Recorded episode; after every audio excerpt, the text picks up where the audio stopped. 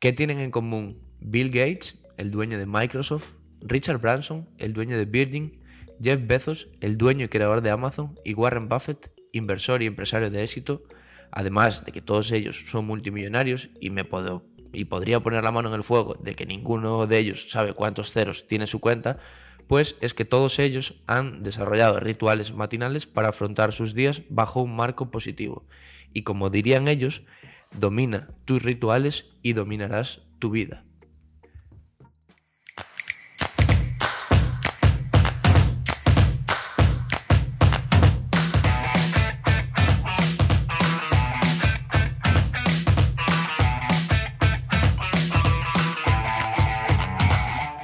Soy Antón Iglesias Leyenda y esto es No lo dejes para mañana, el podcast para mentes inquietas en el que te acerco alimentación, comida, salud y técnicas de las que aprender cada día. Y es por eso que hoy hablaremos de un concepto que se está volviendo muy ritual en la sociedad y es el concepto de los cheat meal. ¿Puede ser un concepto bueno? ¿Puede ser un concepto malo? Pues ya lo veremos ahora. Te lo voy a desvelar en unos cuantos minutos. Los cheat meals o comidas trampa son una de las cosas más características del mundo de la nutrición últimamente.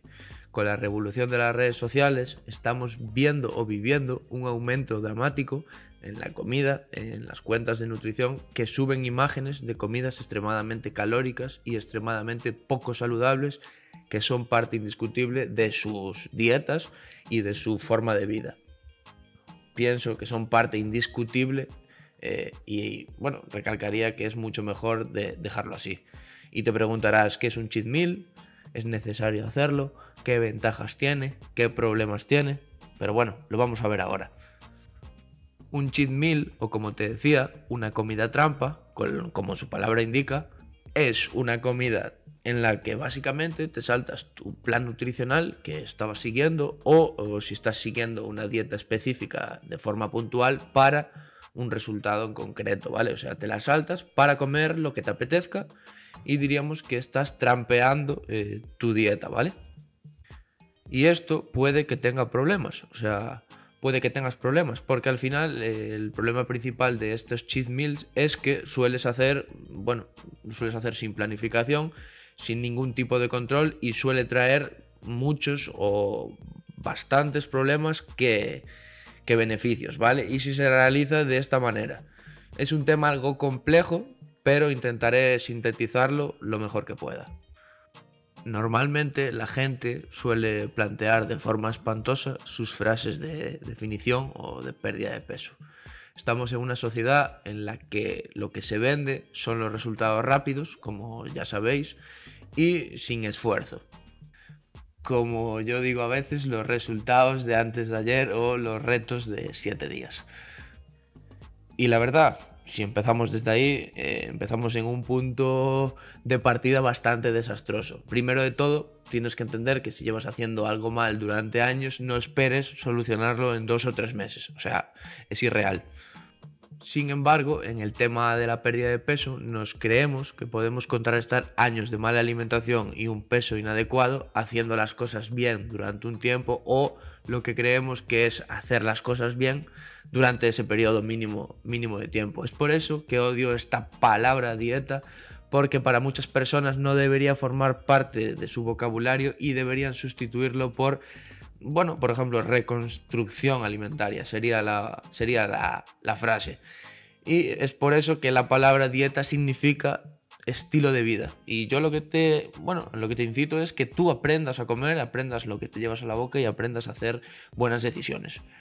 Bueno, y al final una dieta, como la mayoría de las personas la hacen, suele tener varias características que no auguran nada bueno, ¿vale? Porque lo tenemos como si fuera un régimen estricto porque nos encontramos en dos bandos. La temporalidad, que están las personas que hacen la dieta y cuando estás en tu peso objetivo vuelves a lo de antes, y luego están las personas de restricción excesiva, por ejemplo, en forma de pocas calorías y pocas opciones alimentarias con la idea de lograr objetivos lo antes posible y que el punto anterior sea lo más corto posible. Entonces volvemos a la idea de hacer algo extremo para lograr resultados de forma rápida.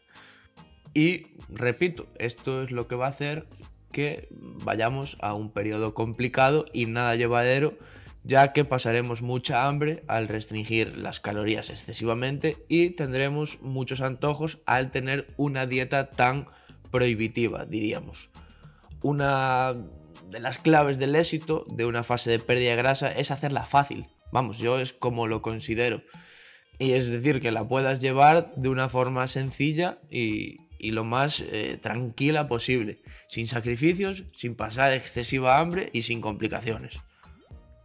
Y aquí es por eso que entran los famosos cheat meal, porque decides no hacerlo así, entonces tienes la necesidad psicológica de comer como un bestia o la necesidad de saltarte esa dieta y eso aumentará eh, dramáticamente.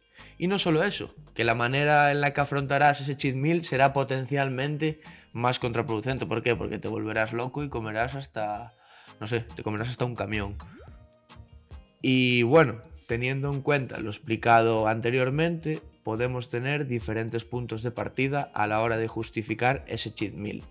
Uno, que puede ser en el que estamos en control, y otro en el que el volante lo lleva tu compañero no hace falta eh, especificar cuál es el ideal y al que deberíamos aspirar. Es decir, que no es lo mismo hacer un cheat meal porque tienes un evento social, por ejemplo, y no puedes evitarlo en parte, o no quieres, porque sabes que puedes disfrutar de la vida sin pasarlas, eh, iba a decir una palabrota, todo el día, con el tiempo de, espera de, esa comida y eres capaz de tomarte un break controlado, diríamos, ¿vale?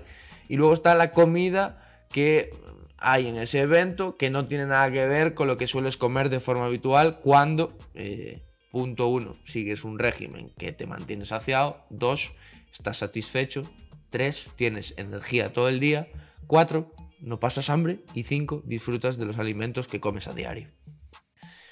En este contexto, saltarte la dieta no supone un problema porque estás en control y sabes lo que haces siempre. Entonces comerás algo diferente, mantendrás cierta moderación y simplemente al día siguiente pesarás un poco más porque has comido algo más y tal vez algo de retención de líquido y para de contar. O sea, ya te lo digo ahora. Entonces no ha ocurrido nada grave y simplemente te has dado ese break tan famoso de vez en cuando que no pasa nada y ya te digo, eh, eso lo hacen muchas personas y yo el primero. Hay o existe una frase muy típica que yo veo mucho por redes sociales que es la siguiente. Una dieta no se jode por comer un día hamburguesa, tampoco se arregla por comer un día ensalada. Es el conjunto aplicado día tras día lo que hace que esa dieta sea efectiva y llevadera. Y esa frase es muy potente. Y ahora pasamos al punto 2 de partida, que es todo lo contrario. Otro escenario completamente diferente, que es cuando no quieres ir a este evento porque sabes sin lugar a dudas de que cuando vayas la harías tan parda porque estás con hambre todo el día, estás comiendo lo mismo día tras día y comida tras comida y esa comida no se disfruta y por cierto eh, no tienes energía, tienes unos antojos criminales y sabes que el momento en el que peques un poco, eh, todo tu autocontrol se irá al garete y te comerás hasta, como te decía, un camión o el tablero de una mesa. Entonces, en este punto de partida, hacer un cheat meal eh, en estas circunstancias sería un error muy garrafal. No sé si me estoy explicando bien, pero no es porque el cheat meal en sí sea problemático, sino las circunstancias en las que estás haciendo ese cheat meal no podrían ser peores, ¿vale? De hecho, un cheat meal eh, de estas características puede que, que todo tu trabajo, todo tu progreso que, has logrado y que has conseguido con tu esfuerzo en una semana se vaya al traste, ¿vale?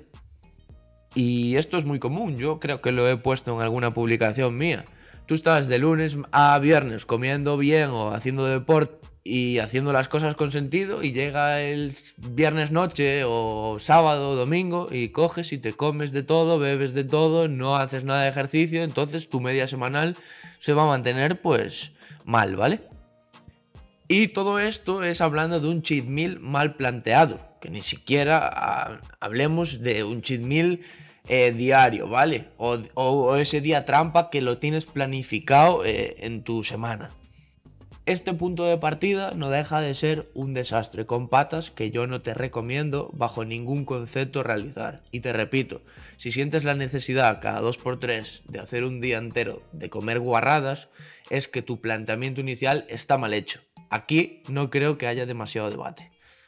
Genial, ahora te voy a dar unos tips para, para, estos cheat meals, ¿vale? Suponiendo que estás en el primer grupo, ¿te acuerdas? Y que vayas a hacer algún cheat meal, ahí pues te voy a dar estos consejos para minimizar su impacto dentro de, tu composición corporal. Venga, genial, podemos anotar. Uno, comentado ya anteriormente, pero eh, es obvio que primero, eh, bueno, te diría que no hagas ninguna comida trampa. Párate a reflexionar y si necesitas un día entero, pues es que algo no va bien.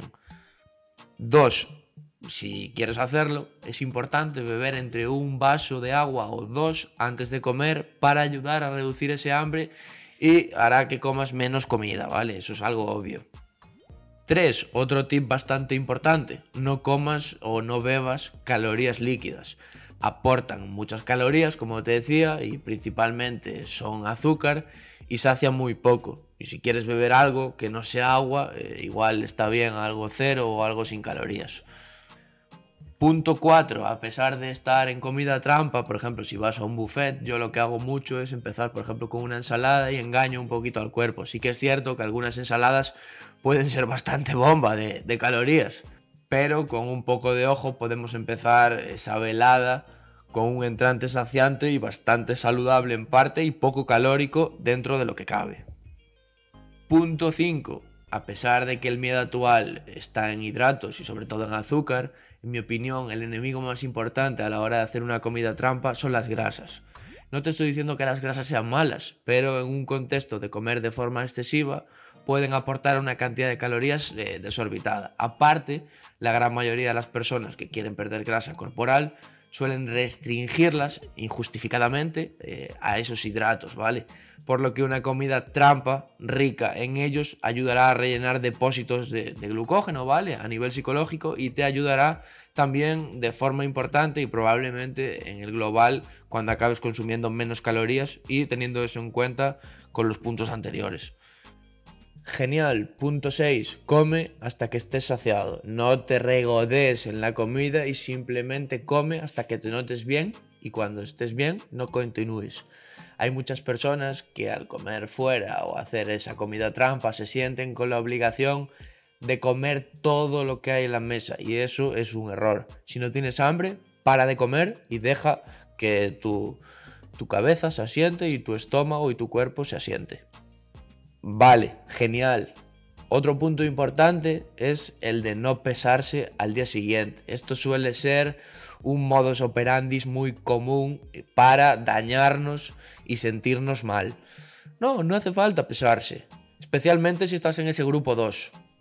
Estamos en la idea de, bueno, me paso tres pueblos, como al fallo, sé que la báscula va a mostrar que ese cheat meal sin frenos me acabó de pegar y aún así me peso para regodearme en lo mala persona que me siento por haber comido de más y sin control, cuando en realidad es que la comida trampa que me descontroló ha sido un síntoma o una consecuencia y no el problema en sí. Entonces ahí es el que, está equivocado, es tu patrón alimentario y lo que ha pasado no se va a solucionar con más restricción calórica, eh, entonces eh, al contrario, ¿vale? No seas como ese pez que se muerde la cola. Entonces, mi recomendación al día siguiente, escucha tu cuerpo. Si te has pasado, probablemente tu cuerpo te lo avisará reduciendo el apetito, ya que esa bletina aumentará tras el cheat meal. Y esto es muy común eh, suele ocurrir en las festividades en las que hay comilonas, como en Navidad, por ejemplo, que al final, al día siguiente, todavía estás lleno y sin ganas de comer. De hecho, las Navidades son otro ejemplo de lo que te estoy contando y lo que te estoy diciendo en este eh, episodio. Lo que engorda en estas navidades o en esas navidades no son esas 3-4 comidas familiares. Lo que engorda es el mes y medio que te rodeas de cientos de chocolates, por ejemplo, y que no sabes controlar esas situaciones y se va de madre todo. Pero bueno, es que eso da para otro episodio. Volviendo al tema, si al día siguiente no tienes hambre, no te fuerces a comer eh, como si fuera un día normal. Simplemente yo, por ejemplo, lo que hago es comer eh, lo que mi cuerpo me pida. Me centro en frutas, verduras, hortalizas y sobre todo proteína de calidad. Y el último consejo sería que si vas a hacer esa comida trampa, lo hagas los días que entrenes o idealmente ya hayas entrenado.